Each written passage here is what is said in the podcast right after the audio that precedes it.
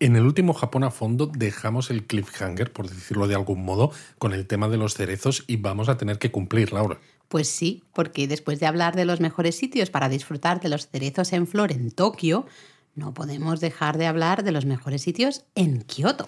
Es que además, si no lo hacemos, me veo a todos nuestros oyentes viniendo a visitarnos con antorchas porque anda que no es popular la antigua capital.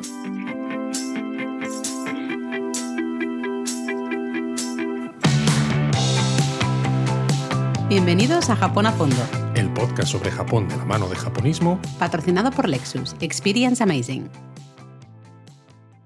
Bueno, si habéis escuchado el episodio anterior sobre los mejores sitios para ver cerezos en Tokio, pues ya sabéis, ¿no? Que este momento así primaveral en Japón, cuando florecen los cerezos, es perfecto para disfrutar pues, de uno de los momentos más espectaculares del año. Y claro, en Kioto, ¿no? La antigua capital que decíamos en la introducción, es un lugar fantástico donde encontrar un montón de cerezos y disfrutar de esta belleza natural. Claro que sí. Bueno, como decíamos en el episodio anterior, los cerezos los vais a ver en muchísimas partes, eh, por, yo que sé, cerca de las vías de tren, así en, en, lugares random, me refiero, ¿no? Vais de viaje por Japón, vais a ver cerezos.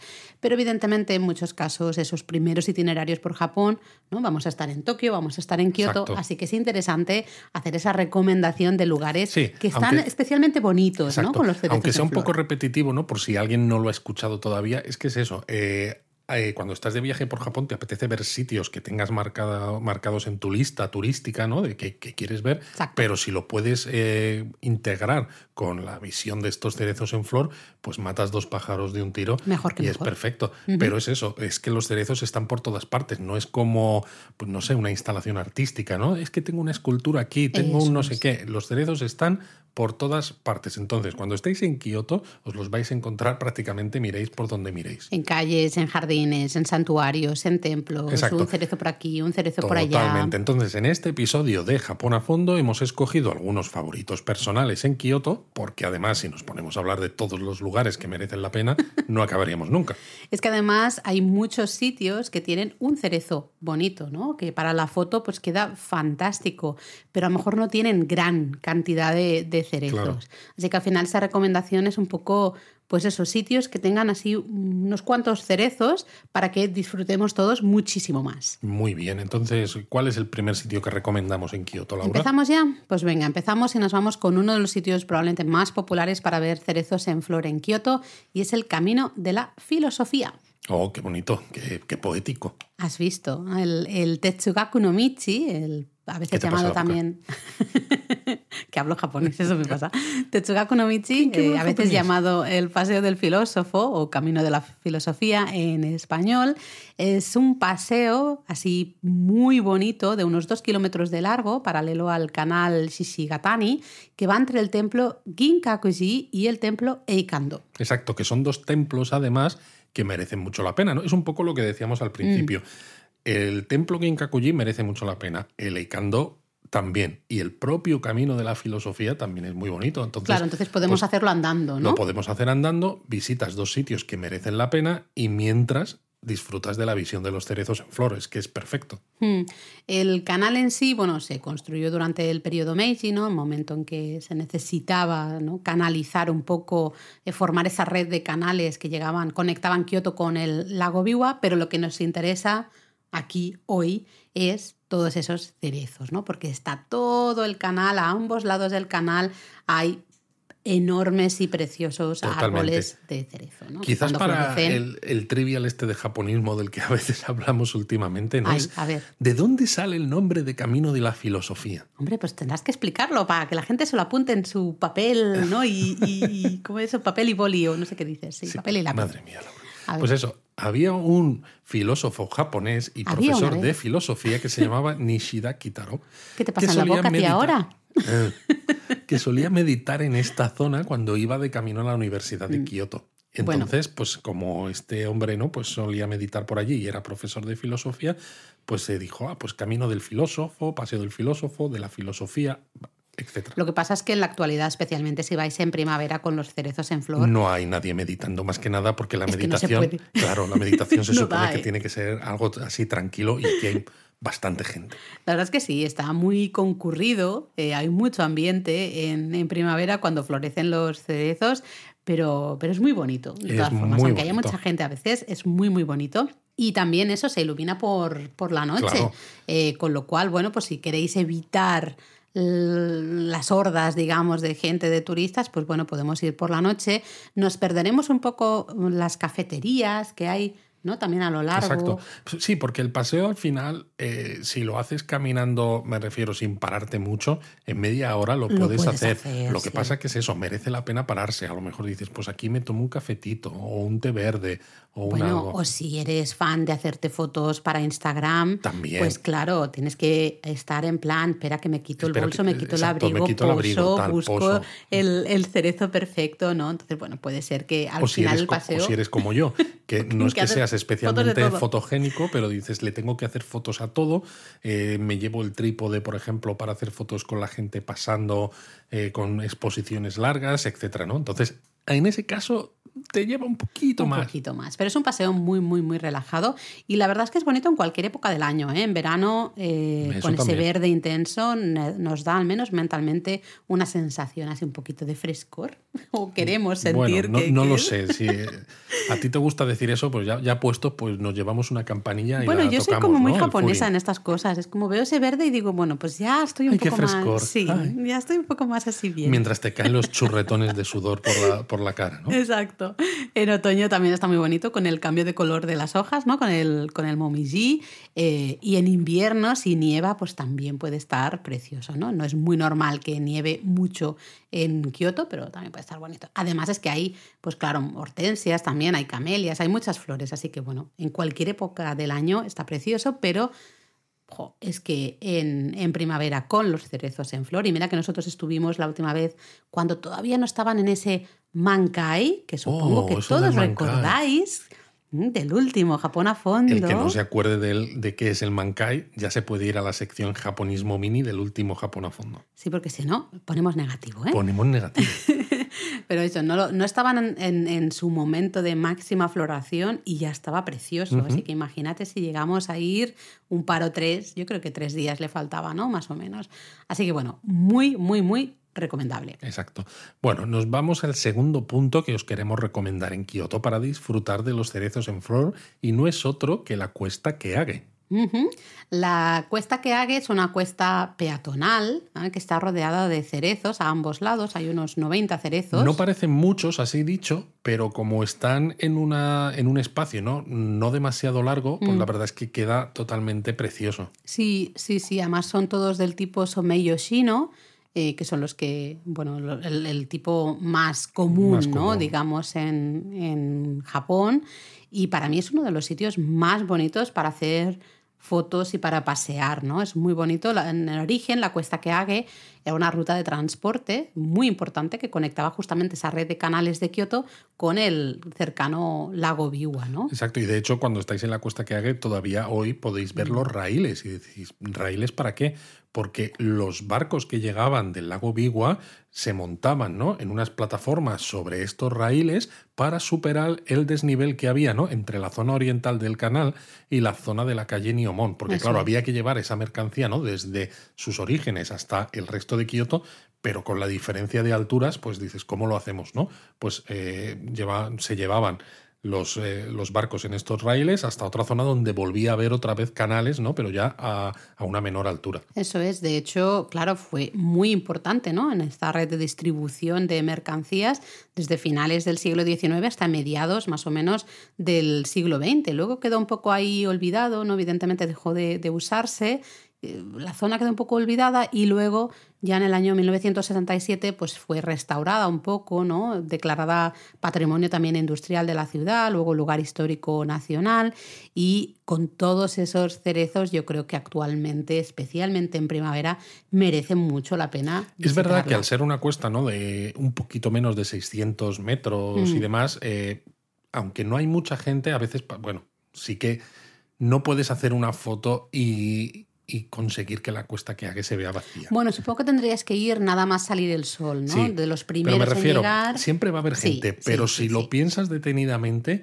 es un sitio relativamente tranquilo. Sí, porque no es tan grande y entonces, claro, Y no es tan conocido, hay- me refiero. Eh, es uno de esos sitios que la gente en Kioto a veces no piensa en la cuesta que haga como lugar para ir a ver cerezos.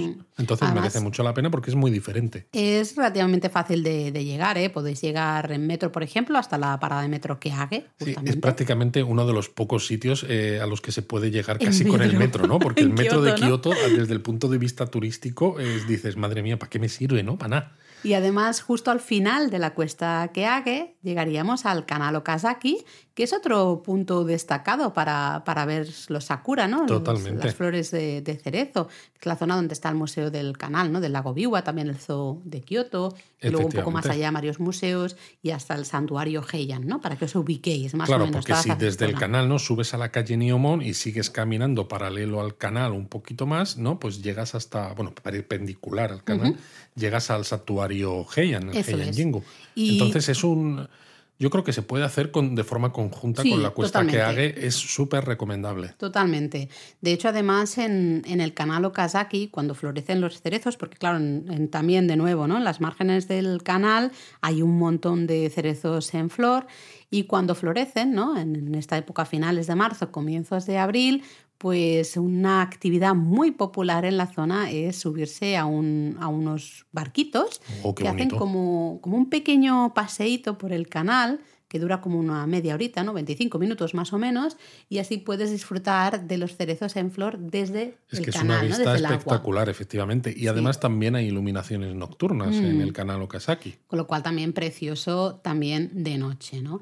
Así que estos dos lugares, por ejemplo, y hasta también el camino de la, de la filosofía, los podemos recorrer, ¿no? En un mismo día eh, con Bueno, es que claro, si empiezas ¿no? en el Ginkakuji, el camino de la filosofía, acabas en la zona de Lake Kandono, Mm. visitas un poco y no está demasiado lejos de la cuesta del- que haga. No, de Leikando te podrías ir al templo Nanzenji Exacto. y desde ahí tienes al lado la, La cuesta, cuesta que que haga. haga, Luego bajas, al canal Okazaki, ves el Heian Jingu. y hasta puedes acabar en el barrio de Guión. Exacto. Y, y- y entonces ese, ese, ese recorrido perfecto, ¿no? Que mezcla cerezos en flor en lugares muy bonitos, pero Con que además son también. lugares de interés turístico. Total. Oye, yo creo que algún episodio así de paseos, de itinerarios por Kioto ha quedado aquí como en abierto, ¿eh? A lo mejor podríamos hacer algún episodio en un futuro justamente de esto. Yo ahí lo dejo, Luis. Ay, Dios mío, me está, me está generando más trabajo, Laura, por Dios. Bueno, de trabajo siempre sale trabajo, ¿eh? Que me es sale así. por las orejas ya. Pero bueno, sigamos. Otro lugar, este es un photospot, ya Oh, sabéis. bueno, eh, era Instagram Spot. Ah, era Instagram Spot. Bueno, pues un Instagram Spot. Claro, ¿no? es que hay que ser un poco. Bueno, pero para aquellos que no uséis Laura. Instagram, pues Photospot. ¿ah? Pero bueno, sí, Instagram Spot. Pero, ¿y para qué quieres un Photopop si luego no lo vas a compartir en Instagram? Los Photopops son para dar envidia. lo Hombre, ya. puedes compartir en Twitter o en Facebook o Ya, en otras redes. Pero ¿dónde das envidias más que en ningún el postureo donde se Claro, da el en postureo. Instagram, ¿no? Bueno, pues es un, un sitio justamente, ya sabéis, cuando hicimos el episodio de Tokio, ¿no? Destacábamos algunos sitios así chulos, especialmente para esa foto especial, ¿no? Y este Instagram spot es el túnel de cerezos del tranvía de Kioto. Oh, entonces me gusta. A ti te va a gustar. Si hay un tranvía, ¿no? me gusta. Eh, se trata de un, un precioso túnel de cerezo, de, de cerezos, ya, ya empiezo a hablar mal, ¿eh? Eh, que se, se encuentra situado entre las estaciones Narutaki y Utano de la línea Kitano-Hakubaicho del tranvía Randen de Kioto. Exacto. Este tranvía eh, es conocido como el tranvía de Arashiyama porque tiene dos líneas que conectan varios puntos de la ciudad de Kioto con el- la zona de Arashiyama, ¿vale? Exacto. Y bueno, pues es eh, relativamente poco conocido porque cuando la gente visita Arashiyama, pues mm, va a ver el bosque de bambú, va a ver, pues no sé, hasta los macacos y todo eso, pero muchas veces el tranvía queda un poco oculto y a mí que me encantan ¿no? los Merece medios de transportes en de tra- tranvía. no, pues sobre raíles, pues me gustan mucho, pero es que encima cuando estáis en primavera, pues eso, ¿no? Entre estas dos estaciones de una de las dos líneas, pues hay un túnel de cerezos porque está todo cubierto de cerezos y claro, cuando pasa el, el tranvía por debajo de esos cerezos, la imagen es una preciosidad. Claro, fijaros que el tramo en sí es de apenas 200 metros, en los que hay unos 70 árboles de cerezo, eh, pero es lo que dices tú, Luis, ¿no? Que justo cuando pasa el tranvía justo por debajo de estos árboles de cerezo, eh, es que crea la foto súper bonito. Lo bueno además es que justo hay un paso a, nivel, muy cerca, sí. muy cerca, que es donde se apostan todos los fotógrafos, pues para poder hacer, como yo, por ejemplo, pues para hacer la foto de ese tranvía, de ese tranvía pasando. Y es curioso porque es un sitio popular, entre, estoy haciendo el símbolo de comillas con las Vamos a tener que, grabar esto en vídeo ya también, Luis, ¿eh? para que vean pues el símbolo de las comillas al aire. Ya te digo, es un sitio popular porque entre los japoneses, los kiotenses sobre todo, ¿no? y algunos japoneses aficionados a la fotografía y a los trenes, pues evidentemente se conoce, pero claro, estás en una zona en la que no hay nada o sea, estás como a medio camino de sitios que merecen la pena turísticamente es una hablando. Zona residencial. Pero exacto, es una zona residencial en la que justo ahí no hay absolutamente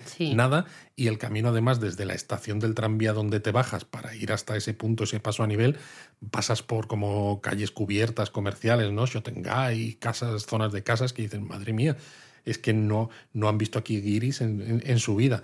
Y te das cuenta cuando llegas allí de que dices, vale, hay varios fotógrafos con sus cámaras, teleobjetivos, lo que sea, pero no suman más de 15, 20 personas. No, no, no, no, no. Cuando nosotros estuvimos, desde luego no había. Si éramos 15, ya me parece. Ya éramos muchos. No sé si ni. ni y nosotros éramos tres, que estábamos en Laura y yo. Contamos, contamos ahí por tres, ¿no?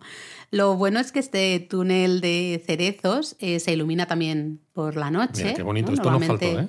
Sí, de seis y media a ocho y media aproximadamente, ¿no?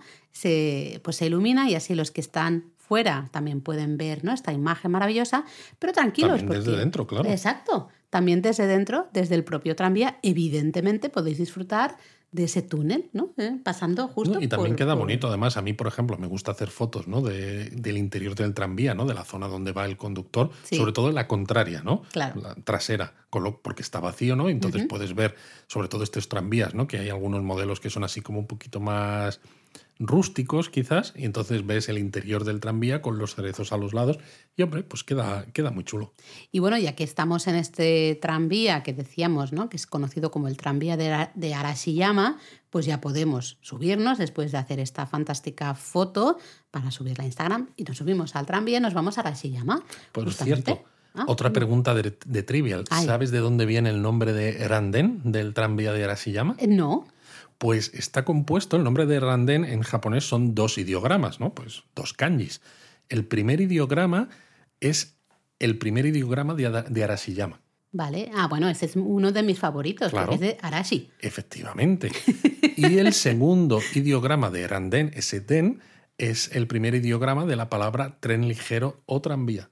Ah, así que de ahí, claro, el tranvía, literalmente el tranvía de Arashiyama. Exacto, ¿no? Que es una construcción muy típica en japonés, ¿no? De, de utilizar solo partes. Una parte de un kanji de una palabra, pero que refiere a la palabra completa ¿no? No solamente al significado del kanji suelto y otro. Y entonces, fíjate, Randen pues significa tranvía de Arashiyama porque es que realmente es que es eso lo que significa. Bueno, pues nos subimos justamente a este tranvía de Arashiyama, Randen, Arashiyama por un lado y tranvía por el otro. Que no es para ir a ver Arashi, lo siento. Ya me gustaría, pero bueno, algo es algo. Al mm. menos hay Arashi ahí en, la palabra. Y llegamos justamente a Arashiyama, ¿no? que ya sabéis que es este distrito que está como al, bueno, cómo no, está al oeste de, de, Kioto, un poco alejado ¿no? de lo que es el centro digamos, de, de, la ciudad de Kioto, y ahí hay un montón de lugares en los que podemos disfrutar de los cerezos en flor, ¿no? Pero especialmente en un ambiente más de, de libertad, digamos, de montaña, ¿no? Eh, podemos ver las laderas justamente de, de las montañas de Arashiyama con varios sakura, Efectivamente. Y bueno, en esta zona eh, los cerezos suelen alcanzar su mankai, recordad, a principios de abril y pues eso, podéis pasear por ahí sin ningún problema y además los árboles se iluminan hasta las 10 de la noche. Mm. Con lo cual también se puede disfrutar, tanto si vais por el día como si habéis hecho un itinerario un poco diferente y dejáis Arashiyama para el final, pues no pasa nada porque también los vais a disfrutar ¿no? con iluminación nocturna. En la zona alrededor del puente Togetsukyo, que es el puente más conocido ¿no? de Arashiyama. Sí, el que cruza el río, ¿no? que te lleva hacia las montañas. Ahí hay un montón de cerezos y de hecho hasta se ponen puestecitos de comida y mucha gente realiza ahí sus hanami. Eh, creo que a lo mejor hablamos de, de Hanami después. ¿Sí? Entonces lo, dejo ahí para que... Estoy diciendo que sí con la cabeza. Exacto. Pero bueno, luego veréis cerezos en, muchos otros lugares. Pues sí.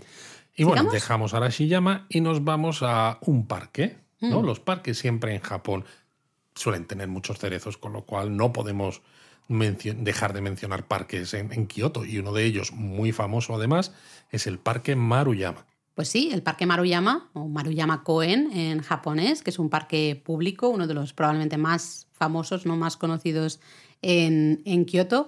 Eh, se encuentra más o menos, para que nos situemos, entre el santuario Yasaka y el templo Chionin, con lo cual es muy fácil acceder al Parque Maruyama si estamos en la zona de Higashiyama, ¿no? toda la zona de, de guion y demás, y probablemente es el, el lugar, ¿no? uno de los lugares favoritos, pero probablemente el más popular para disfrutar de esos picnics bajo los cerezos en, en flor. Es que hay más de 680 cerezos de varios tipos, sobre todo los Somei Yoshino, ¿no? que hemos dicho que es el tipo más eh, frecuente, pero también llamas Sakura, que hacen del parque un lugar muy popular. Exacto, los llamas, eh, las llamas Sakura son esos cerezos más de montaña, digamos, ¿no? Como también habremos visto varios en, en Arashiyama. Pero es que aparte de estos dos tipos, mm. uno de los cerezos más fotografiados de ah. todo el parque Maruyama es un Shidare Sakura. Exacto, un cerezo llorón. En este caso es un cerezo llorón. Claro, que ¿por qué me hacen foto? ¿Por qué me hacen foto? Bueno, la verdad, no, ya sé que estás de broma, pero es... Eh, llorando todo el rato. A mí los Shidare Sakura me encantan, ¿no? Porque claro, son esas ramas que caen, ¿no? Justo caen por encima. Pensáis en un sauce llorón, por ejemplo, ¿no? Con todas esas ramas cayendo, pues es la misma,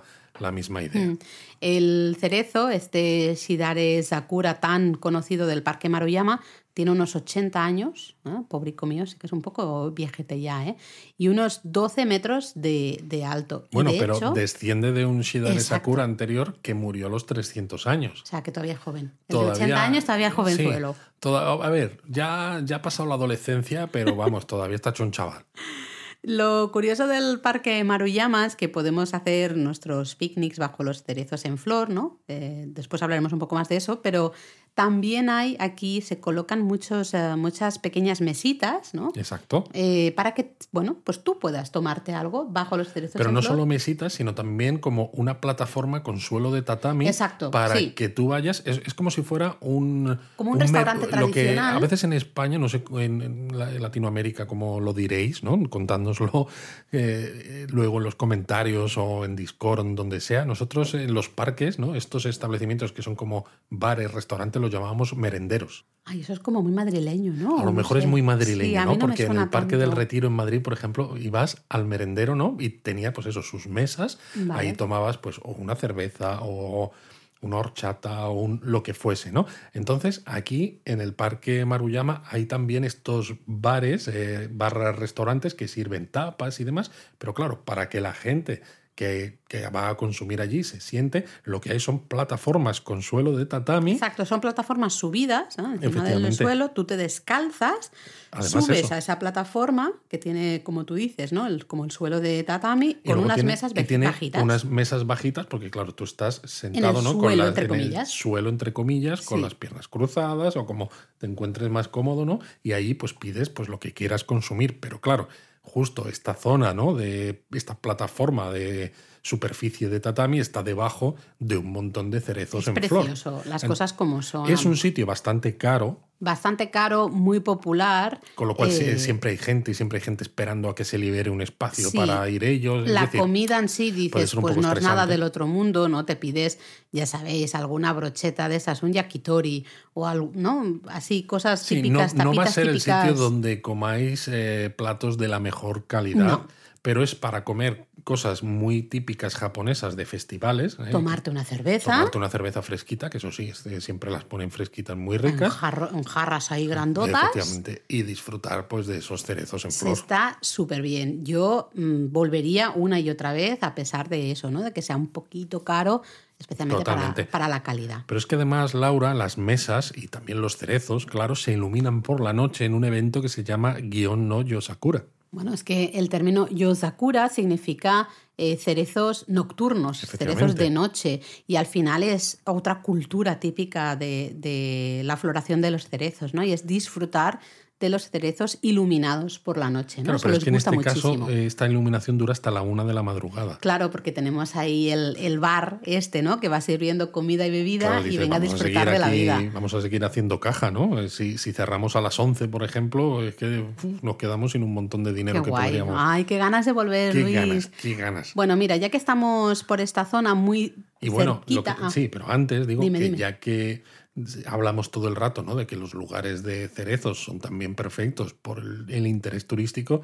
es que el Parque este Maruyama, decíamos al principio, tienes al lado el Chionin, por ejemplo, pero es que al otro lado pues tienes el, el santuario Yasaka, que es el, el santuario, digamos, central del barrio de Guión de Geishas. Exacto, y los- el propio barrio de Los dos lugares son espectaculares, tanto el santuario Yasaka, que en la web en japonismo tenemos ahí un post, una guía estupendísima, Pero estupendísimo. como el templo Chionin, con esa puerta de entrada maravillosa, que también está flanqueada por algunos cerezos. Y que sale además en la película El último Samurai con Tom Cruise. Es verdad, es verdad, sale ahí. Sí, lo que pasa es que en la película creo que simula hacen un- ser una mezcla, ¿no? las escaleras de entrada al, al Palacio Imperial en, en, en Tokio, Ah, que sí, dices, madre sí. mía. Que claro, cuando lo has visto en directo Cuando lo has dices, visto en directo dices, "Eh, eh, no". eh, Tom, creo Eso que estás en, en. Kioto, no me, no me cuentes, no, no me cuentes milongas. Es el problema, sí, sí, total.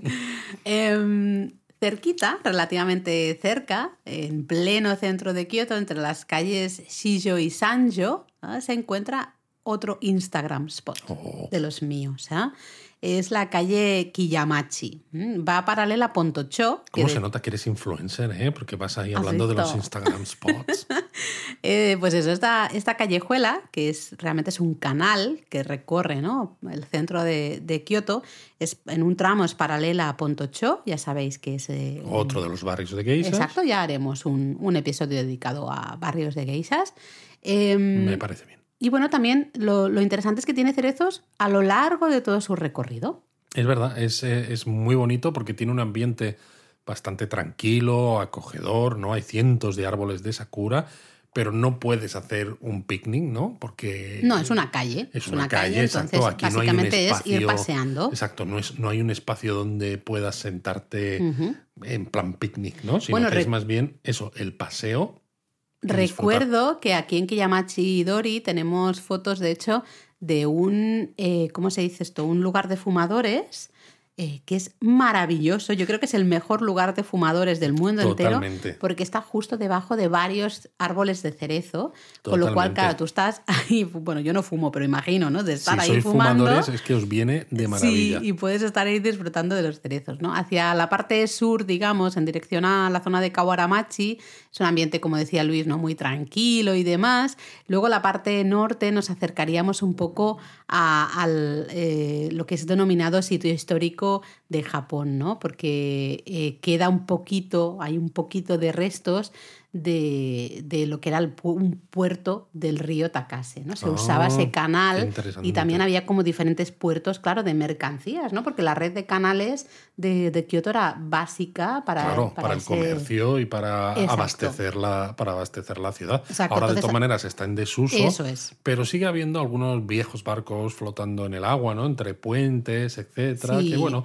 puede ser también curioso porque es poco frecuentado. Sí, poco conocido, ¿no? Entonces, bueno, tenemos también a, a- a ambos lados muchas cafeterías, muchas izakaya, hasta puestos de ramen. De hecho, aquí hay Oh, eh, puestos de ramen que están abiertos hasta bien entrada la madrugada. Son muy típicos por la noche, en la madrugada de Kioto. Si uno sale de las discotecas y le apetece un buen ramen, la gran mayoría de gente, eh, al menos en mi época, íbamos a Kiyamachidori. ¿Cómo se nota que tú has vivido en Kioto y que has sido de fiesta, pero a Claro, tope? ¿eh? hay que, hay que Bueno, por compartir cierto, conocimiento. suegra, si estás escuchando el podcast, eh, lo de que Laura se iba de fiesta es mentira. Es ¿eh? mentira, yo estudiaba todos los días Todos los días, sin cesar. efectivamente. Y bueno, ya que estamos, mira, eh, otro Instagram spot, va. La zona de Shirakawa, en el barrio de Guión, ¿no? El barrio de Guión es otro... Ya hemos dicho antes, ¿no? El- uno de los barrios más conocidos El más de conocido, geishas. ¿no? el barrio de geishas más conocido de, de Kioto y hay una, una parte que se llama eh, Shirakawa por, por el canal que pasa por esa parte. Todo canales. Todo, sí, bueno, porque al final... Se nota la importancia, ¿eh? La- Claro, era, era básico para el abastecimiento de, de la ciudad, ¿no? Eh, y entonces ahí hay algún mm, cerezo, pero es que claro, queda perfecto en la foto porque tienes el cerezo con esas casas tradicionales del periodo Edo en, unos, en unas calles semipeatonales.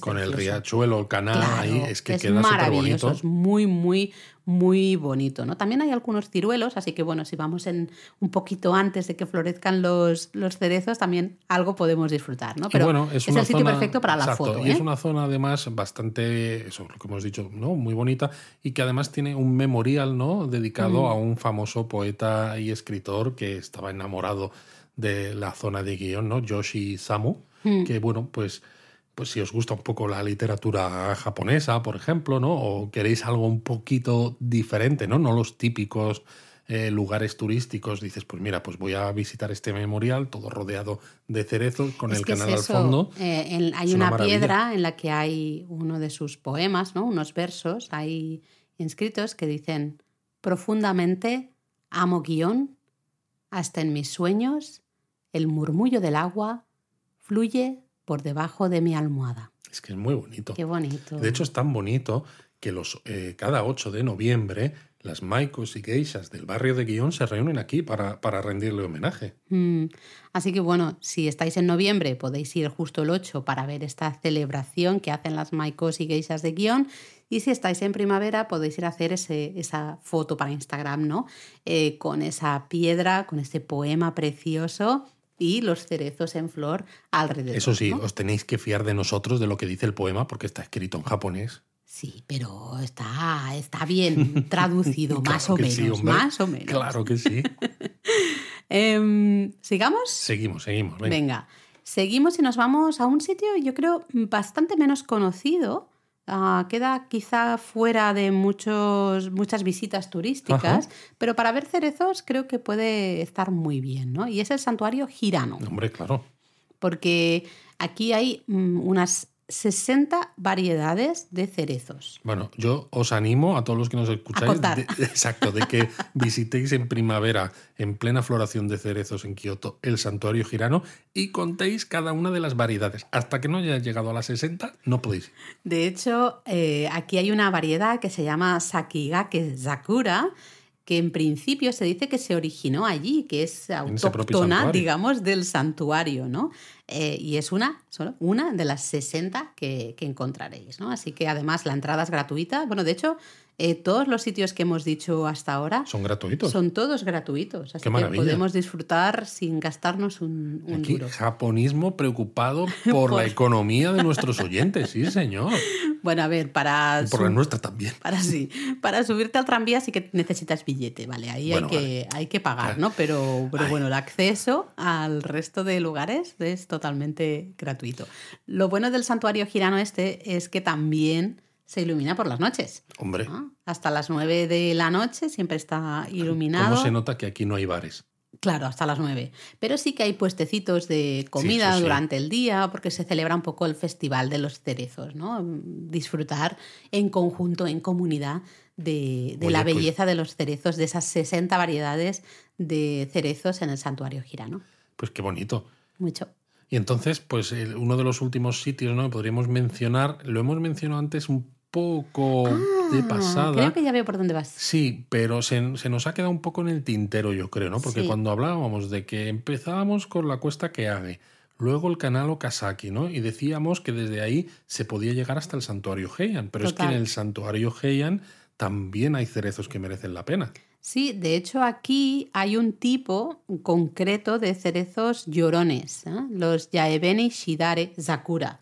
¿vale? Es una, una, variedad específica de cerezos llorones y son muy populares en los que hay en el jardín del santuario Heian. Eso, pero están en el jardín del santuario. Exacto, no en el complejo del santuario. Exacto, detrás de los mm. edificios principales del santuario, porque cuando os acercáis desde la calle, ¿no? Con ese tori gigante que es prácticamente es imposible de, de perdértelo. De no ver. Efectivamente, ¿no? Pues llegas a lo que es el complejo del santuario y mucha gente, ¿no? Se queda en lo que es... Eh, Como la pues, plaza principal. La plaza principal, ¿no? Rodeada de esos edificios del santuario. Pero detrás están los jardines, que son muy bonitos, y ahí tenéis un montón de cerezos llorones de este tipo que Eso sí, que yo no me acuerdo el nombre. Sí que hay que Yaebeni Shidare Sakura. Muy bien. ¿Ves? Se nota que Ahí sí que hay que leyendo. pagar. ¿eh? Eh, La entrada a los jardines sí que necesitamos entrar. Vaya, hombre. ¿Mm?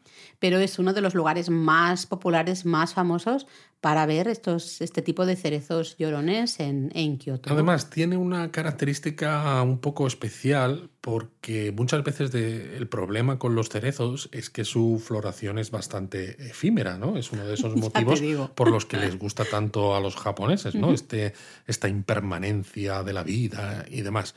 Entonces, bueno, que me lío ¿no? con estas cosas.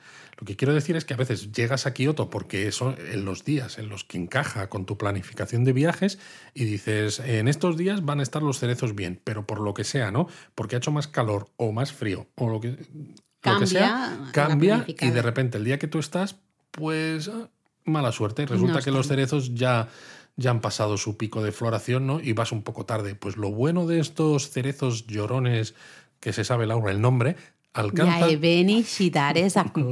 esos mismos, alcanzan la plena floración, el famoso Mankai del que ya hemos hablado, unos días después que el resto de los cerezos en Kioto. Ah, con lo cual es, claro, son ideales para esos turistas, ¿no? esos viajeros que, que se pierdan ¿no? la temporada principal del, del Someyoshino eh, por unos es. pocos días, ¿no? Claro. Llegas y ahí puedes verlos. ¿Tú has visto lo que me lío para decir simplemente que son ideales sí. para si te has perdido la temporada? Sí, pero has visto como yo te sigo y repito casi lo que tú has dicho, pero no te Básicamente, es como que podrías hacer el, el podcast tú sola, porque total, si repites lo que yo digo. No, porque me aburriría mucho yo sola. A mí Uy, me claro, gusta tenerte pobrecito. aquí a mi ladito. A mí me gusta. Pero bueno, eh, como decíamos al inicio, hay muchos más lugares en los que disfrutar de cerezos. ¿no? Os hemos mencionado aquí algún par de, de Instagram spots ¿no? con poquitos cerezos. Luego nos hemos ido a lugares con varios cerezos para disfrutar de esos árboles bien. Eh, pero luego es que hay cerezos en mogollón de lugares. Venga, vamos a hablar de algún otro antes de llegar al japonismo mini, ¿no? Para que eh, si alguien dice, no, yo es que esto ya ha estado, yo es que esto ya lo conozco un poquito. Dame Vale. más ideas, Laura, venga. Pues mira, por ejemplo, podemos pasear por los márgenes del río Camo y en muchos puntos eh, hay muchos cerezos. Sobre todo si te tiras un poco hacia el norte, Hacia el norte, del río Camo, sí. eh, zonas que son bastante menos transitadas por, Mm. por los turistas, Mm. es verdad que sí que te encuentras bastantes cerezos. De hecho, allí yo eh, disfruté de mi, de mi primer hanami. Oh, mira. Así que lo recuerdo con mucho cariño, ¿no? Pues eso, las márgenes del río Camo, especialmente si vais eso, en dire- como decía Luis, dirección norte. Pero bueno, también hay cerezos, por ejemplo, alrededor del Palacio Imperial de Kioto. Sí. Que además- Especialmente también en la zona norte Justo. tenemos justo un jardincito con varios cerezos, Exacto. algunos llorones también. Y además Muy esto bonito. puede merecer la pena, aparte de por ver el propio parque donde está el Palacio Imperial, ¿no? Pues justo enfrente, cruzando la calle donde está esta, esta zona de, de cerezos, hay, ¿no? Pues una universidad que tiene edificios preciosos del periodo Meiji. Exacto. Así que bueno, en la web de hecho tenemos una ruta para disfrutar de estos edificios del periodo Meiji Taisho. Y estos edificios, esta ruta, quiero decir, comienza justo en esta zona del Palacio Imperial. También así pensando, eh, un sitio muy bonito al que ir es las calles Sanenzaka y Ninenzaka. Bueno, por claro. ejemplo. Bueno, y de hecho hasta el templo Kiyomizudera. Mira, lo podemos ahí repasar un poco todo Es junto, que ¿no? claro, sí, porque si empiezas con el Kiyomizudera, por ejemplo, una vez que sales, Sí, pero espérate, porque en el Kiyomizudera también hay varios eh, sakuras. Claro. También hay varios árboles de cerezo que puedes disfrutar. Primero, visitas el templo, ¿no? Como tú dices, pero disfrutas de, de esa vegetación, de todos esos eh, jardines, ¿no? entre las pagodas del Kiyomizudera, con hay un montón de cerezos también que van tiñendo aquí y allá, ¿no? Como Claro. pequeños motitas rosas ¿no? Eh, en la vista general. Sales del Kiyomizudera y paseas por las calles Sanensaka y Ninensaka, que son además muy bonitas, ¿no? Con una arquitectura tradicional del periodo Edo. Hay hasta un Starbucks, ¿no? En un edificio Súper bonito. súper bonito, ¿no? De esto de madera tradicional que dices, oh, es el Que te Starbucks. puedes más-". sentar en el Que suelo. no sabemos si es el Starbucks más bonito que hay en Japón, porque hay Eh, varios con arquitectura singular. Pero es uno de los, Es más, uno de los bonitos, más bonitos. sin duda. Y además, claro, una vez que acabas ¿no? el paseo por las calles Sanensaka y Ninensaka, te plantas en el santuario Yasaka. Bueno, si es que aquí estamos todos Están todo Venga, andar, conectado. venga, andar. Y claro, dice santuario Yasaka, pero si esto habéis dicho que estaba al lado del parque Maruyama con este cerezo llorón y demás, y luego tenías el Chionin y tal. Es Y como, cerca del Chionin luego puedes ir a eh, Santuario Heian y del Santuario Heian a Es Canal decir, Okazaki a la cuesta que que una vez que empiezas a ver sitios turísticos con cerezos en Kioto, no paras. No paras, no paras. No paras y estás todo el día andando. Pero bueno, eh, sí que es un otro Instagram spot o fotospot, si no usáis Instagram, eh, ese punto en el que hay un cerezo llorón en un- una de estas calles, justamente eh, estas callejuelas, esas cuestas, Sanenzaka y Ninenzaka, y es maravilloso porque cae justo, hay un par de, de lugares con dos cerezos que caen ahí las ramas cuando están en ese mancay, en esa máxima floración, tenéis ¿no? ese camino eh, peatonal, las, todas las tiendas tradicionales con, claro que están en esos edificios del periodo Edo, ¿no? Es una maravilla, es un punto que si llegáis a Kioto y justo están los cerezos en su momento óptimo, tomar esa foto es la foto de, vamos, perfecta, de libro, ¿eh? maravillosa. Así que también hay otra recomendación. También. Y bueno, pues el propio castillo de Nillo, por ejemplo. Castillo de Nillo tiene bastantes cerezos también en todo lo que son los jardines, ¿no? Eh, ya sabéis que Es un castillo palaciego. Exacto. eh, ¿no? No penséis que es No como- vais a ver un, una tenshu, ¿no? Una torre de estas con- típica de como el- la del castillo de Himeji o la del de Matsumoto, pero es un castillo. Sí, porque luego, claro, tú entras en el Ninomaru o el Honmaru, funcionan como palacios, ¿no? Tienen sus diferentes salas, todas ellas de tatami, con unas pinturas impresionantes del periodo Momoyama, con unos oros, ¿no? Unos pan de oro pan de impresionantes, una maravilla. Y fuera, justamente en los jardines, también dispones de, de muchos cerezos. Y si no recuerdo mal, también están iluminados por la noche. Anda. Hay ciertas iluminaciones especiales pues qué eh, por la noche para disfrutar de esos cerezos, ¿no? Pero bueno, hay más sitios también con cerezos que pueden merecer la pena. Yo que sé, el templo Ninallí, por ejemplo, Sí, también- que además está al final de una de las líneas del tranvía Arandén, con, ¿no? con lo cual desde Arashiyama pues dices, oye, pues me planto en el en el y mira, pues perfecto. O yo que sé, el templo Daigoji, aunque este es más famoso por el Momiji. El momiji quizá, ¿no? Pero bueno, Exacto. también tiene ahí cerecitos que se, se pueden disfrutar. Y lo que hemos dicho, la puerta del Chionin.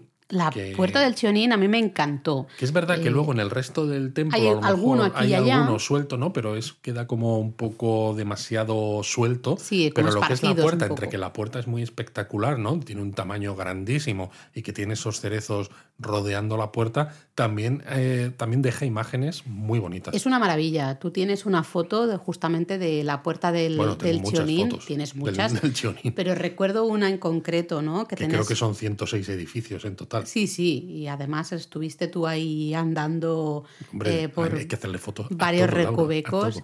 Que yo reconozco que Eric y yo hubo un momento que nos sentamos y dijimos, Ala, nosotros ahí- nos esperamos. ahí te aquí". apañes. Tú ve a hacer fotos que nosotros esperamos aquí. Pero bueno, que me lío. Lo que quería decir, que justo, ¿no? Es esa puerta que es maravillosa, es una de las grandes puertas budistas de Kioto. También hay, hay listados de esto, ¿no? De Hombre, mejores estamos puertas. en Japón, o sea, hay Les listados de los cualquier rankings. cosa. Exacto. Pues la del Chionin es una de las destacadas y encima, si la veis con esos cerezos que tiene a ambos lados, especialmente hay uno a la derecha, que cuando está en, en Mankai, ¿no? En esa plena floración, es que le añade ese toque de color a la puerta y es precioso. Madre mía, o sea, somos tan pesados, Laura, que hemos repetido Mankai algo así como Y 327. precioso y bonito. Sí, sí, pero lo del Mankai, lo bueno es que la gente que nos está escuchando creo se que se va a aprender el concepto de Mankai porque es que no hay más remedio que aprendérselo. Esa es una pregunta de este episodio. que, que va a resultar fácil. Esta va a resultar final. fácil, Ah, sí. Eso es para es pa eso, es para que la gente, pues oye, pues No- gane. No, todas van a ser trivial. preguntas complicadas, ¿no? De en qué año se Como construyó no sé qué o el ¿Qué Randén. significa Randén? Efectivamente. Pero bueno, Em. esta vez, ¿no? Yo creo que hemos hecho una buena recopilación de lugares especiales para disfrutar de los cerezos en flor en Kioto. Y por una vez, y sin que sirva de precedente, creo que vamos bien de tiempo para lo que viene ahora. Japonismo Bueno, pues mira, ya que tenemos tiempo, Luis, en este japonismo mini a lo mejor podremos darnos un poquito de autobombo, ¿no? Un Aunque sea una, poquito. de una piquitilla, una Un piquitilla. poquito que nos lo merecemos también. A claro. ver, mm, nos ha sorprendido, ¿no? Justamente. Para a- bien. Sí, para bien, para bien, ¿no? Ver el listado de los podcasts más escuchados en la sección, en la categoría de viajes y lugares. De Apple Podcast. Apple Podcast, en ese caso, que salimos los cuartos, Luis. Madre mía, Laura, ¿pero qué me estás contando? Además es que, claro, los tres primeros puestos eh, están copados por tres radios clásicas, ¿no? Exacto, sí, porque muchas radios no se han dado cuenta de que el formato podcast a mucha gente le gusta más que la radio tradicional, ¿no? Porque muchas audiencias prefieren decidir qué escuchan y en qué momento, sobre Exacto. todo. Y claro, pues hacen programas también de estilo, de estilo podcast. Entonces, ser los primeros, ¿no? Eh, que, Que no somos radio. Exacto, que somos un medio independiente sin tener radio ni nada, ¿no? Ni una gran capacidad de producción de programas y que vamos que somos tú y yo Laura que el chiringuito, el chiringuito es el que es. es el que es Eh, además me flipa porque nosotros solo hablamos de Japón. efectivamente Eh, somos muy nicho Exactamente, ¿no? Claro, viajes y lugares. Pues anda que no hay lugares en el mundo y anda que no hay viajes de los que se pueda hablar, ¿no? Eh, nosotros solo hablamos de Japón y, bueno, pues a pesar de ello, estamos ahí en ese, eh, en ese número Eso, 4, eh, en la de posición dos, o hay 4. mucho interés por Japón que sí que es verdad que lo hay o nosotros somos tan pesados hablando de Japón que la gente dice venga vale vamos a escuchar de a Japón porque escucharles a ver si se callan de ya o algo, ¿no? es que no puedo más con ello Pero de verdad que estamos súper contentos y yo llena de personalmente orgullo y estoy- satisfacción. Sí, yo estoy súper orgullosa de también el trabajo que estamos haciendo. Lo, lo hemos dicho así, tanto en- a veces en Petit Comité, también en las, en las reuniones que hacemos con los miembros de la comunidad, ¿no? El japonismo en marcha y demás. Pero sí que creo que ha habido un aprendizaje, ¿no? Una evolución. Nos sentimos más cómodos ahora en, en este medio, en el medio del podcast. Eh, empezamos, claro, el 1 de enero de 2021. empezamos al principio Empezamos al principio, fíjate tú cómo son las cosas. No, pero tampoco ha pasado tantísimo tiempo, pero sí es verdad que hemos eh, ido cogiendo esa dinámica de hacer ahora ya, ¿no? Un episodio a la semana y hasta a veces plantearnos hacer algún especial por aquí y por allá. Lo que pasa es que ahora mismo nos falta un sí poquito porque de hacemos tiempo. bastantes otras cosas Sí, adicionales aparte de lo que es el podcast, ¿no? Pero nos sentimos, yo creo, muy cómodos ya eh, hablando, ¿no? De aquí delante del micrófono y, y hablando de un tema Y en es curioso concreto, porque ¿no? hay ciertos temas que aunque los hayamos hablado en la web también, incluso eh, hablándolo con gente de la comunidad, ¿no? Les encanta el, el formato podcast porque es, es otra manera de, de contar los sitios. Es como mucho más personal porque pones tu, tu experiencia, Mm. la cuentas de una forma que resulta más cercana. Mm. Entonces eh, yo creo que es muy interesante, pero lo curioso claro, ahora mismo con el podcast nos pasa un poco, creo yo, como nos pasaba al principio con la web, que escribíamos, Mm. porque nos gustaba escribir de Japón, pero no sabíamos si se leía. Sí, o no, no, no sabíamos el impacto, ¿no? Bueno, También un ver, poco a veces. Saberlo lo sabíamos porque mirábamos las estadísticas, Estadísticas, ¿no? pero te- no teníamos una relación, ¿no? no teníamos una manera de, que, de enterarnos de que la gente le impactaba positivamente es. lo que nosotros hacíamos, ¿no? No- Entonces, no, veíamos la repercusión Exacto. un poco, ¿no? De esas palabras. Y, y con el podcast yo creo que estamos ahora en esa fase, ¿no? Sí. Eh, sabemos que se escucha porque sale en este listado, por ejemplo, y decimos, oh my god, ¿no? ¿Qué, qué- ¿Cómo- qué- ¿Qué decimos? ¿Qué decimos? oh my god, Oh, wow, ok. qué maravilla. Muy bien. ¿no? Pero no tenemos esa realimentación, ¿no? Mm. ese feedback cara a cara de que lo que hacemos está sirviendo. Entonces, a mí me gustaría, ¿no? Tengo como muchas ganas de que abra Japón y poder viajar allí y que la gente nos pare, como ya lo ha hecho en el pasado, ¿no? Que recuerdo que en 2019 ya había gente que decía que nos había conocido y que sobre todo más que leer la web, Los vídeos de YouTube. me- miraba los vídeos de YouTube, que a mí me dejaba todo loco, ¿no? sí, Entonces, porque mira que tenemos relativamente poco contenido Exacto. en YouTube, ¿no? No, y esto demuestra lo importante de, de llegar a otros canales, ¿no? Entonces, Sí. cuando volvamos a viajar a Japón, si alguien nos para y nos dice que nos conoce por el podcast, a mí me va a dejar todo loco. Bueno, será divertido si nos oyen hablar, tenemos que estar hablando por Japón, entonces dirán, "Ah, esas voces, esas voces me resultan... Seguro que nos ponen un micro y dirán, a ver, habla, a ver si suenas igual ahí. Entonces, bienvenidos a Japón a fondo. Y a ver qué... Ah, sí, son Lo Laura que- y Luis. Exacto, en cuanto veamos caras occidentales o escuchemos que alguien habla en español, pasamos al lado y decimos Bienvenidos, bienvenidos a, Japón a fondo. A ver si, a ver si suena. Yo, yo creo que, bueno, bueno, hay que cruzar los dedos, a ver si pronto podemos estar ahí paseando por Japón y justo con un micro en la mano y diciendo bienvenidos a Japón a fondo. Yo si es el, el- el precio que tengo que pagar por No, poder ir a Japón, lo que yo lo podemos hago. hacer ¿eh? es ir con un micrófono o algo y una grabadora, pues para hacer un, un podcast en directo. Ah, eso me Claro. gusta, Luis. Entonces, Oye, si lo has dicho de cachondeo, pero me parece muy buena idea, ¿eh? Es que, o sea, igual que por ejemplo, ¿no? Ahora después de esto, ¿no? En el japonismo mini siempre traemos comentarios de los oyentes. A lo mejor en ese caso no son oyentes, pero bueno, podrían convertirse, pero es, son personas que están en Japón y que están disfrutando y nos interesan sus comentarios, ¿no? Sus opiniones de lo que están viendo. Pues, ¿por qué Lo no? voy a apuntar, voy a coger yo el papel y boli que, decir, que dices tú siempre y lo voy a apuntar para que no se nos olvide. Sí, parecía que lo decía yo de tontería, ¿eh? Pero, Sí, pero al final... no de tonterías es lo que digo. No, no, no, eh, muy bien, te he, visto, te he visto bien. Pues mira, ya que hablas de comentarios, ¿qué te parece si repasamos muy brevemente eh, los Claro, comentarios que nos que han hecho ahora. nuestros oyentes? Ah, sí, pero es que has visto lo enlazado. Pero si yo lo había enlazado yo, Laura. Está todo enlazado. Pero que lo había enlazado yo de antes. Esto, esto es muy radio, de hecho, ¿eh? Nosotros ya contamos ahí como esto está enlazado perfectamente. Bueno, en fin. Em, Luis está, está diciendo, Dios mío, esta facepalm". señora, esta señora.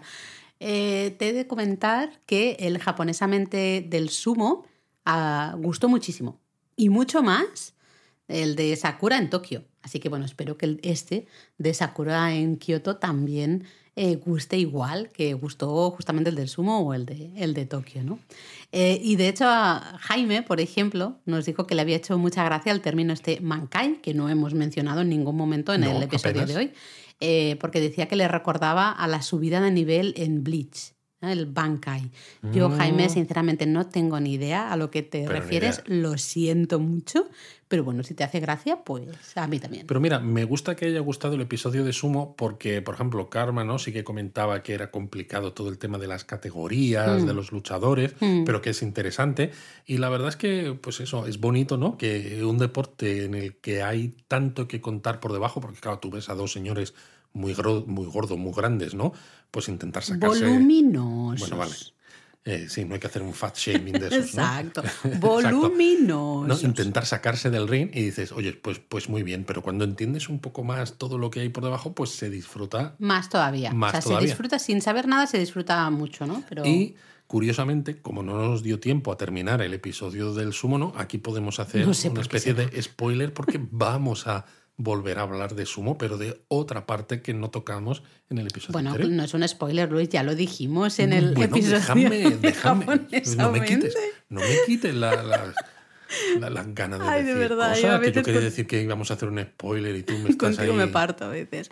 Bueno, mira, eh, más comentarios. Jaime también nos comentaba, de hecho, que había hecho el recorrido, el recorrido del Sakura Tram, ¿no? Que mencionábamos justamente por gracias al japonismo, ¿no? Y eso, la verdad es que nos encanta, nos encanta cuando seguís nuestras recomendaciones y os Y a mí sobre todo me gusta cuando hay lectores que siguen recomendaciones que tienen que ver con trenes o tranvías.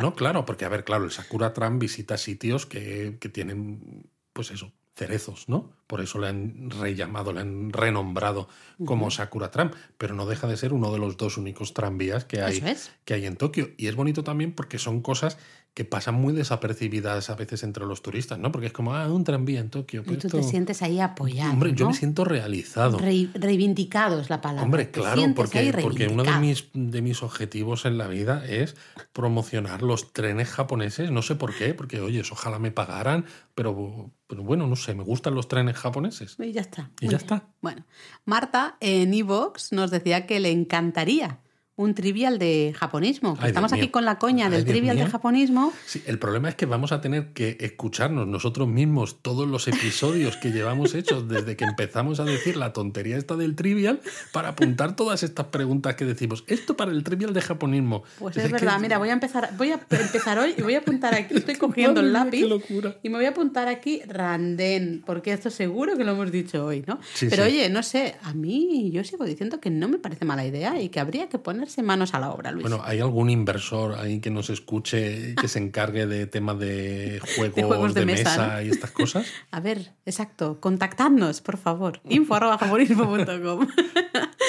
y oye, ya que estamos, también tenemos una pregunta. Anda. Oh, una pregunta de Coque, ¿ah? que nos decía si nos hemos planteado, nos habíamos planteado dedicar algún podcast a una entrevista o a reseñar obras literarias o cinematográficas. Pues a ver, yo voy a empezar un poco por el final. Eh, po- podemos, claro que podemos reseñar obras literarias o cinematográficas, pero como queremos, ¿no? Desde el principio dijimos, ¿no? Que queremos que el podcast os pueda acompañar, por ejemplo, pues en esos ratos que estáis haciendo deporte, por ejemplo, ¿no? O yendo a trabajar o volviendo del trabajo y demás, ¿no? Entonces, pues eso, normalmente estamos mm. en torno a la hora, ¿no? Del Más episodio. No queremos que sea mucho más corto porque entonces es como que te deja un sabor de boca de, uy, qué, qué breve ha sido, ni tampoco queremos que sea excesivamente largo, porque entonces es, qué pesados son estos tíos. Pero claro, hablar de una obra cinematográfica o literaria en una hora, ¿no? Eh, evidentemente, por poderse se puede, pero sería enrollarse un poco demasiado. Entonces habría que hacer quizás alguna recopilación de, de obras para hablar de varias. Bueno, se podrían hacer entrevistas, como dice, ¿no? Para hacerlo más ameno. Eh, Claro, pero también hablando de, obras, cosas. Ah, no, no, hablando de obras cinematográficas, eh, yo que sé, alguien que sea Sí. experto en cine de, de ese tipo o en, ¿no? Eh, o Sí, pero- el traductor de una Sí, obra en pero concreto, quiero decir, por cosas ejemplo, así. como cuando escribimos, por ejemplo, sobre la familia o cómo había cambiado, ¿no? Entre comparando dos películas, ¿no? Como eran Tokio Monogatari, ¿no? Y una familia de Tokio. Eh, evidentemente, ahí hay mucha chicha, entonces podemos hacer un episodio específico, ¿eh? exacto, ¿no? Y hacer reseña de las dos películas y hablar además de temas de sociedad japonesa muy A ver, interesantes. eh, se podría perfectamente. No, no, en ese caso nos- sí. No, no, y en muchos otros casos nos conozco y ¿Tú crees? podríamos, ¿Tú sí, crees? A a mí me ciertas obras de- literarias también, porque somos, o sea, sí, yo, Sí, ya- pero yo lo estoy viendo en mi pero cabeza. piensa, Laura, que nosotros nos gusta, aunque no lo parezca, y dicho ahora seguro que os vais a reír al otro lado de las ondas. ¿eh? Me quedó viejuner. Aunque no, pero digo que aunque no lo parezca, nos gusta ir al grano. Es decir, nos enrollamos, pero porque hablamos de muchas Pero tardamos cosas. mucho en llegar al grano ese, ¿no? Pero es que son muchos granos. Es como, es como un adolescente con acné, ¿sabes? Tiene muchos granos. Esta comparación ha sido un tanto desafortunada. No, yo creo que más que eso, o sea, estoy de acuerdo contigo, ¿eh? En parte, en parte. Entonces, o sea, en- de- si hablamos de una sola película, ¿no? Y queremos hacer, pues eso, un episodio de una hora, es que, eh, no sé, a ver, porque somos eso, es que sí que vamos muy al grano, ¿no? Sí, Es- tardamos este mucho punto, en llegar, pero vamos ya ahí. está. No, pero yo también creo que hay un tema que es de prioridades, ¿no? De cosas que creemos que, nos, eh, que, que es mejor o que nos apetece más a nosotros o creemos que también nos pueden gustar más a vosotros, ¿no? Los que nos escucháis, eh, antes que otras cosas. Nosotros pensad que, por ejemplo, el verano pasado, de hecho, nos sentamos un día, Luis y yo, cada uno con su ordenador, hicimos ahí un brainstorming de temas. Nos salieron más temas de- que episodios, ¿no? Y al final dijimos, bueno, ya volveremos a hacer otro brainstorming, ¿no? Eh, a- me refiero, tenemos tantísimos temas de los que queremos hablar que Bueno, aquí de todas maneras, ¿no? Ya que estamos aquí un poco divagando sobre podcast, sobre. Bueno, no pasa no, nada, no, ¿no? pero está bien. Eh, eh, tenemos que pensar también, ¿no? Un poco en ese equilibrio entre Claro. lo que es japonismo y por extensión lo que es Japón a fondo y japonesamente, ¿no? Los dos podcasts, y lo que quiere la audiencia, ¿no? Hmm. Es decir, hablar de temas de Japón, podemos hablar de 300 millones de temas de Japón, ¿no? Y algunos de ellos pueden ser, pues eso, ¿no? Estas entrevistas, estas obras literarias, cinematográficas. Pero el objetivo que marcamos al principio, que nos marcamos nosotros mismos, sobre todo porque no veíamos tampoco que hubiese eh, nada en el formato podcast, ¿no? Eh, de lo que nosotros queríamos hacer era hablar desde el punto de vista de viajes, De- turístico y de cultura así un poco Bueno, tradicional, sobre todo cultura que disfrutas o que conoces o que aprendes de viaje por Japón Exacto. también, O ¿no? temas Que te- específicos como algunos que hacemos en japonesamente, ¿no? Porque a veces en muchos podcasts, ev- evidentemente, pues para no ser muy pesados o porque a lo mejor no hay, no sé, tanto conocimiento, si se quiere, ¿no? O no quieres profundizar tanto, se tratan muchísimos temas al mismo tiempo, ¿no? Y Mm. ya veis que nosotros intentamos hacer como monográficos, ¿no? Mm. Entonces, si, si hablamos de un tema, por ejemplo, la ceremonia del té, pues te damos muchos detalles, ¿no? No te dedicamos 10 minutos a hablar de ceremonia del té y entonces necesitamos hablar de otros cinco temas más. Y Entonces es muy relacionado con esto que tú distinto. dices, eh, no, nos no nos negamos, ¿no? Y en un futuro probablemente nos gustará más hacer entrevistas. También creo que hay que aprender a hacer entrevistas. Ahora también este primer año era un poco focalizado a sentirnos cada vez más cómodos en este formato. Esto lo estamos Bueno, es consiguiendo. Claro, claro, por eso ya, ¿no? Entonces dices, bueno, no veo mal hacer entrevistas, pero claro, por ejemplo, has dicho lo de la ceremonia del té. Pues eh, primero nos apetece hacer un episodio específico en el que nosotros expliquemos lo que nosotros sabemos ¿no? de la Sí, ceremonia del té. sí, porque- y ya vendrán a lo mejor entrevistas Exacto, a porque expertos no en queremos ceremonia del té. empezar la casa por el tejado. ¿no? Igual que en la web, eh, aunque no lo parezca, ¿no? Porque a veces es un sin ton ni son. Escribimos de las cosas que nos gustan, pero hay una estrategia detrás, ¿no? Y hay una organización de los contenidos No también. cuentes los secretos, Luis. Vale, bueno, en Ah, es broma, es Bueno, esto broma, se lo cuento a los alumnos. ¿no? del, del- del curso este que hablo sobre marketing digital y demás. Pero bueno, al final con el podcast es también lo mismo, ¿no? Por eso, por ejemplo, si empezáis a mirar de qué hemos hablado en el podcast desde la primera temporada, ¿no? Veréis que todo más o menos tiene un cierto sentido, ¿no? Porque empezamos a hablar, por ¿no? ejemplo, de qué cosas ver en Tokio, ¿no? Fue uno de los Mm. primeros monográficos que hicimos porque es, es que tiene sentido, es la capital, eh, tiene dos aeropuertos a los que llegan la gran mayoría de vuelos, ¿no? Procedentes del extranjero, pues no vamos a ponernos a hablar de, pues yo qué sé, de coche, ¿no? En No, la o primera de, o de temporada, una aunque nos película, guste ¿no? mucho, de o de Drive una My película. Car, que por ejemplo pues ha recibido el Oscar, ¿no? Eh, a mejor película extranjera, ¿no? Este ¿no? año, en Entonces, eh, 2022. hablamos, por ejemplo, de comidas típicas que, que muchos turistas en su primer viaje, o Eso incluso es. en segundo, tercero, cuarto no, pues prueban que si los donburis, que si el no sé cuánto. Y dices, pues es que tiene sentido que eso esté al principio, ¿no? Entonces, parece, que, parece que haciendo un, un podcast a la semana da tiempo a muchas cosas. Y no.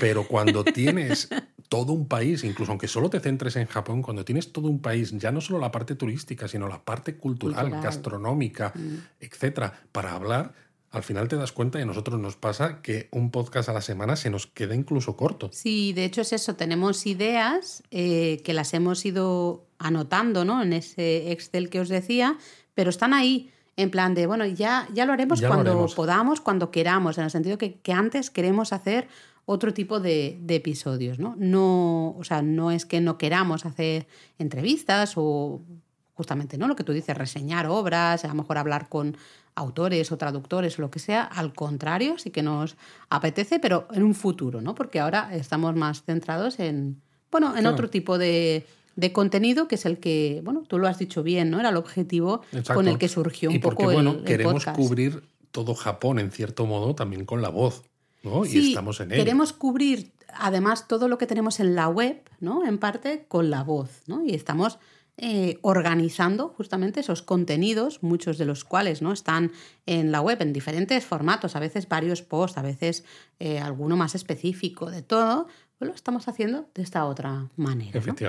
Madre mía, Laura, esto más que japonismo mini es un japonismo maxi. Maxi, ha sido Maxi. Bueno, ya está. Ya la semana que viene volvemos al japonismo. Bueno, la, siguiente volvemos, Volvemos a hacer el japonismo, mini, mini. a, a toda prisa, ¿no? Porque es como, madre mía, cómo nos estamos Pero hoy que me has dicho que íbamos un poco bien de tiempo, he dicho, pues Ah, anchas Castilla. exacto. Vámonos. ¿eh? Bueno, pues nos quedaría hablar de la palabra, ¿no? Que hemos. Aquí sí que hemos hecho spoiler un Sí. poquito en el Es que episodio. era imposible no Era mencionarla, imposible no no mencionarla. decirla. Estábamos hablando justamente de esos picnics, ¿no? También bajo los cerezos en flor. y hemos- picnics. ¿eh? Y, y hemos hablado del hanami, el término hanami. Pues hoy hablamos de esta palabra, ¿no? Hana significa flor, mi viene del verbo miru, que significa ver, observar, con lo cual, claro, hanami es literalmente ver las flores, ¿no? Observar las flores. Eh, serviría realmente para cualquier flor, ¿no? Pero Cierto. en realidad eh, se usa casi siempre para referirse a la contemplación de los cerezos en flor. Exacto. Que puede ser algo tan simple, ¿no? Como pasear por la cuesta que haga, como hemos mencionado, y simplemente pues disfrutar de esa vista de los Ir cerezos. paseando, y ya chino-chano, está. chino-chano, O ya por está. algunos otros sitios que hemos mencionado, pero puede ser algo más festivo, como sentarse a tomar unas tapas y unas cervezas en el Mm. Parque Maruyama. No, yo quiero ir. Luis. O irte a cualquier otro parque de Kioto donde haya sitio con tus plastiquitos azules para reservar el espacio e irte con tus amigotes a comer hasta reventar casi y sobre todo a beber. Exacto, porque hay como dos estilos, ¿no? De Hanami, el que es puramente ver las flores, vas paseando y vas disfrutando y haciendo fotos Pero de tienes esas que flores. decir, ¡oh, oh, qué bonito! Ah, ¡Kire! Eh, y otro estilo que sería el de ya nos sentamos ahí en el suelo bajo Las los flores cerezos. nos dan igual. O No sea, nos dan igual porque te sientas debajo de las flores y o sea, las ¿tú has miras visto algún arriba. japonés cuando se están poniendo hasta arriba de cerveza que mire las flores? Madre mía, si llevan un... Bueno, en fin. Bueno, hay de todo. Hay de todo. todo. Sí, Yo, pero se de pillan, hecho, unos, se pillan unos mocos lo que te importantes. decía, que recuerdo mi primer hanami eh, fue justamente en las márgenes del río Kamo, que los Suegra fue un hanami eh, sin alcohol. Ah, iba a decir una cosa, ya no la digo. Iba a decir, los estudiantes japoneses estaban todos borrachísimos. Eh, recuerdo que yo decía, ¿qué es esto? Yo no sabía nada de todo aquello. A mí todo eso me pilló. Tú no sabes nada de alcohol, ¿verdad? Ni nada. no, como no, es- absolutamente nada. Claro, yo no, no sabía nada de cerezos. Yo llegué, llegué en marzo, claro, justo a las Es que nada, es eso, dos es semanas. plantarte allí pum, y ¿no? zasca, los Eh, cerezos en y flor. era como, ¿qué está pasando? Yo recuerdo que era, ah, siéntase, venga, no sé qué. Y yo había traído nada, muy poca comida, ¿no? Y en cambio me dieron, venga de beber, venga de comer, ¿no? Era... Y dije, ah, Qué buena esto manera es de un- llegar a Esto es un hanami, absolutamente fantástica, no me voy a quejar, ¿no? Qué bien. Pues nada más, ¿no, Luis? Nos hemos No. quedado ahí en plan de decimos algo más, yo creo que nos hemos alargado mucho. Mm, Bueno, no, está bien al final, sí. Así que yo creo que espero que hayáis disfrutado de estos sitios para disfrutar de los cerezos en flor. Disfrutado de estos sitios para disfrutar de los Ah, cerezos. ¿he dicho Necesitamos un, sí, necesitamos un verbo nuevo ahí, ¿eh? Es que, ¿qué haces con los cerezos en flor? Los disfrutas, ¿no? que hayáis, que os haya gustado Muy este recorrido ah, por los sitios en los que disfrutar de los cerezos en flor en Kioto. Y luego de nuestras divagaciones sobre podcast y demás temas en Japonismo Mini. ¡Mátane!